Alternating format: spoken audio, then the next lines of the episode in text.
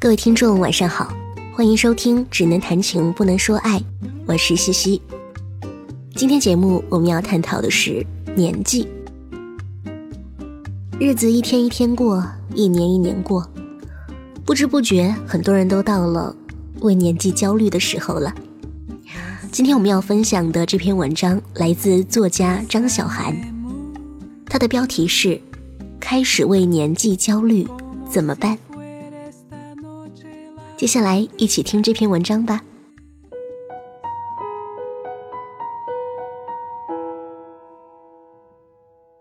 大概几年前吧，有个词流行起来，“轻熟女”。那个时候我还是小少女，感觉熟女离我很遥远，没有 care。等我真的到了这个年龄，这个词好像已经过时了。之前和一个朋友喝酒，他说了一句。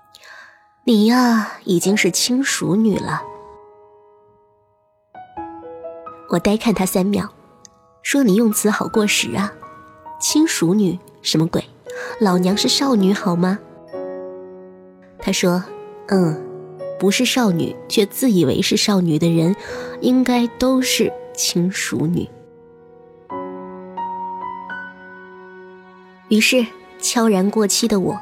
迈入了一个悄然过期的词汇里。这个词流行起来那几年，我就很疑惑，为什么只有轻熟女，没有轻熟男呢？现在终于有点明白了，因为男生的一辈子，一共只有两种形态，一种是阳光灿烂大傻叉，简称不成熟；另一种是油腻狡猾世故鬼，简称熟烂了。这两种形态并不能从年龄上来界定，有些人小孩的时候就已经活得像个老干部了，有些人一生也没有长大的机会，并不是在指责男生，反而我觉得这种神经的钝感会让生活更幸福一点。我一直非常鼓吹大家盲目自信的活，要不要脸，要不害怕。让我真的陷入持续性危机感的是元旦前参加了一次爸妈和他们朋友的家庭聚会。我素来是聚会餐桌上的儿童杀手，特别是小男生，再吵闹的 boy 总是能被我玩到服服帖帖。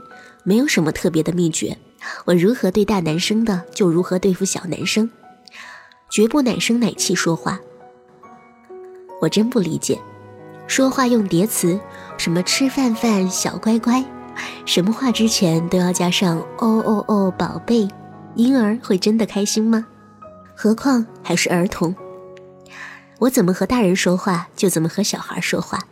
他们出的脑筋急转弯，我认真去想。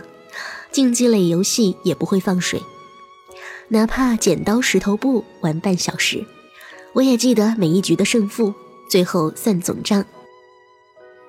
赢了之后还会手舞足蹈，对他绕场示威，吃东西也绝对不迁就。对于无理的吵闹不理睬，面对突然爆发的大哭，我更是得心应手。他们哭，我会哭得更大声，直到他们震惊地问我：“你哭什么？”我会很认真地回答：“烦你。”一般吃饭下来之前，搂着爸妈的小男生都会坐到我旁边。如果玩累了，我也不勉强自己，会直接说：“你自己待一会儿，我要吃东西，听一点大人的八卦。”这次饭局，我遇到一个很酷的小伙子，十岁的小朋友，虽然有点过分活泼，但是总体相处的很愉快。他把我手机玩死机了，问我怎么办，我说用太久了，所以很难用啊。他说。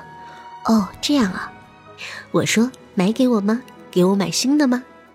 他一挥手说不买，没钱。我说小气鬼，你这样很难泡妞的。接着他拿巧克力给我说，这个很便宜，吃吧。我说哦，巧克力也不错，还是会考虑和你交往的。最后我要提前走，他低头玩手机。我说。喂，我走了，拜拜。他头也不抬。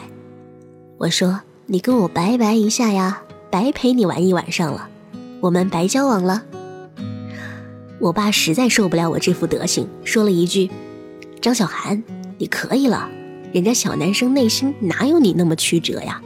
玩开心了就可以了，还跟你深情告别呀。”接着大家笑起来，我也跟着笑。可是，一出门我竟然觉得有点难过。当然不是因为小男生不愿跟我告别，是我觉得我爸说的对。这条定律不仅限于小男生，它几乎适用于我相处过的所有男生。亲熟的危机终于浮出水面。二十五岁之后的女生面临的困扰太多。世俗一点的，你什么时候结婚？你还要不要生小孩？势利一点的，我妈每次见我必须报一遍周围的房价。每次都要说，要是上次我说的时候你买了，现在多赚一百万。我的亲妈呀！如果你看到这句话，我想你明白，我并没有钱买呀。你到底对我的工作有什么误解？以为我兼职抢银行吗？情欲一点的，以前都是对着男孩半推半就，想着这个男生怎么总是想着那种事儿，他是不是爱我？到了这个年纪，终于知道为什么性爱如此重要。你真的爱我，怎么会不想那些事儿？现实一点的，工作中越来越多人谄媚的叫你姐，可是你发现自己并没有因为多工作几年学会什么有用的东西，同时你也失去了装个可爱、吐个舌头就能把困难的工作摆脱给别人的资格。总是有新的小女生更熟练地掌握撒娇的技巧，你所有的示威都成了东施效颦。伤感一点的，约朋友出来吃饭饮酒，被拒绝的次数越来越多。虽然不知道他们是不是真的婚姻幸福美满、事业飞黄腾达，却也都是一副与世界周旋、奔着光明未来去的样子，而你还在做梦。还在难得糊涂，还在自欺欺人，还是觉得有些不可以妥协的理想。不过这些危机都不是最糟糕的，最糟糕的就是我爸说的那点儿。你明白了，小男生们并不会理解你内心的曲折，你也足够聪明和有经验去应付小男生的套路，可是你还是忍不住在内心如此百转千回。并怀着一丝丝被读懂的期待。十八岁时不被理解那是应该的，因为大人都是傻叉呀，只有我是真朋克。三十八岁时，几乎坦然地接受了不被理解的事实，并有了麻木自己的方法。这就是轻熟女最惨的一点，在过关斩将的路上，学会了克制，学会了不扫兴。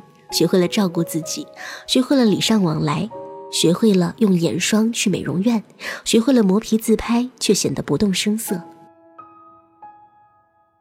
学会了有一个放着时髦化妆品的礼物箱，见朋友客户都不会措手不及，学会了如何成为一个打不死的混蛋，学会了做很多下三滥的事，用优雅的姿态，学会了跌倒也能默默爬到无人见到的地方再站起来。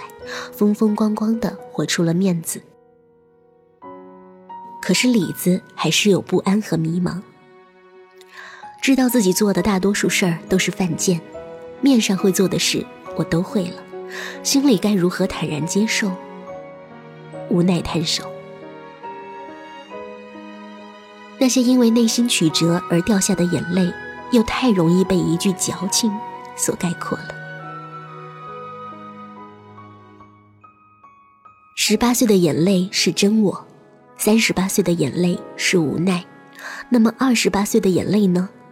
是谁也不会明白的内心小剧场，变成令人无法安慰的难堪。一般这种推送都会在下面总结十条对抗亲属危机的小窍门。呵呵，抱歉哦，亲属的危机就在于没有办法。你知道该一笑而过，却不知道。如何一笑而过？感情还是那么狼藉，未来还是那么没有着落。可还是孤军奋战。如果真的要说轻熟的好处，只有一点吧，就是一个做什么都犯贱的年龄。好在我们也学会了如何优雅的犯贱，也不用特别担忧。轻熟是一个寿命正常的人无法避免的阶段。如果没有轻熟阶段，你是永远无法无师自通了夜深人静时自我拥抱，也无法熟练掌握发一条风情万种的信息。其实真的谈不上什么情真意切，只想有个人陪你度过今夜。那么就定一个闹钟，合理计划无谓的悲伤。十分钟，今天你的日程表只允许你在一个最亲密的人也无法看到的地方伤心十分钟。就在这个应该犯贱的年龄，让我们好好犯贱吧。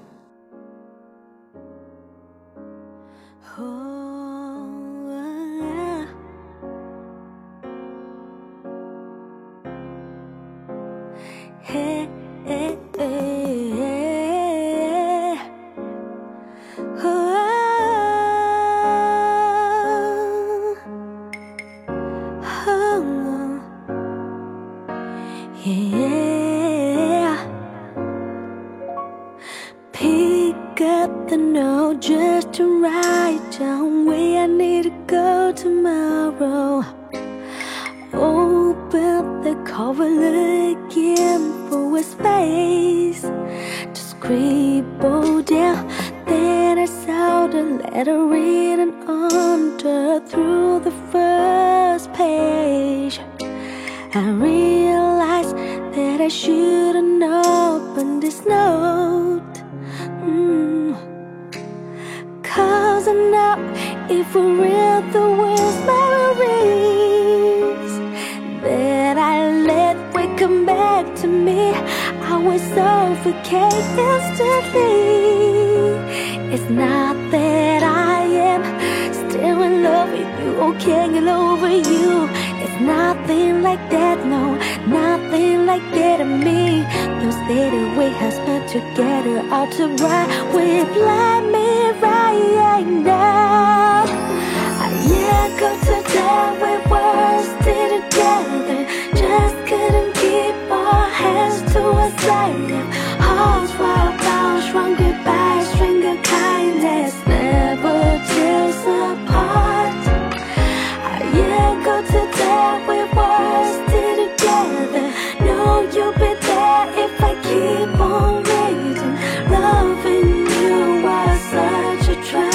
your world.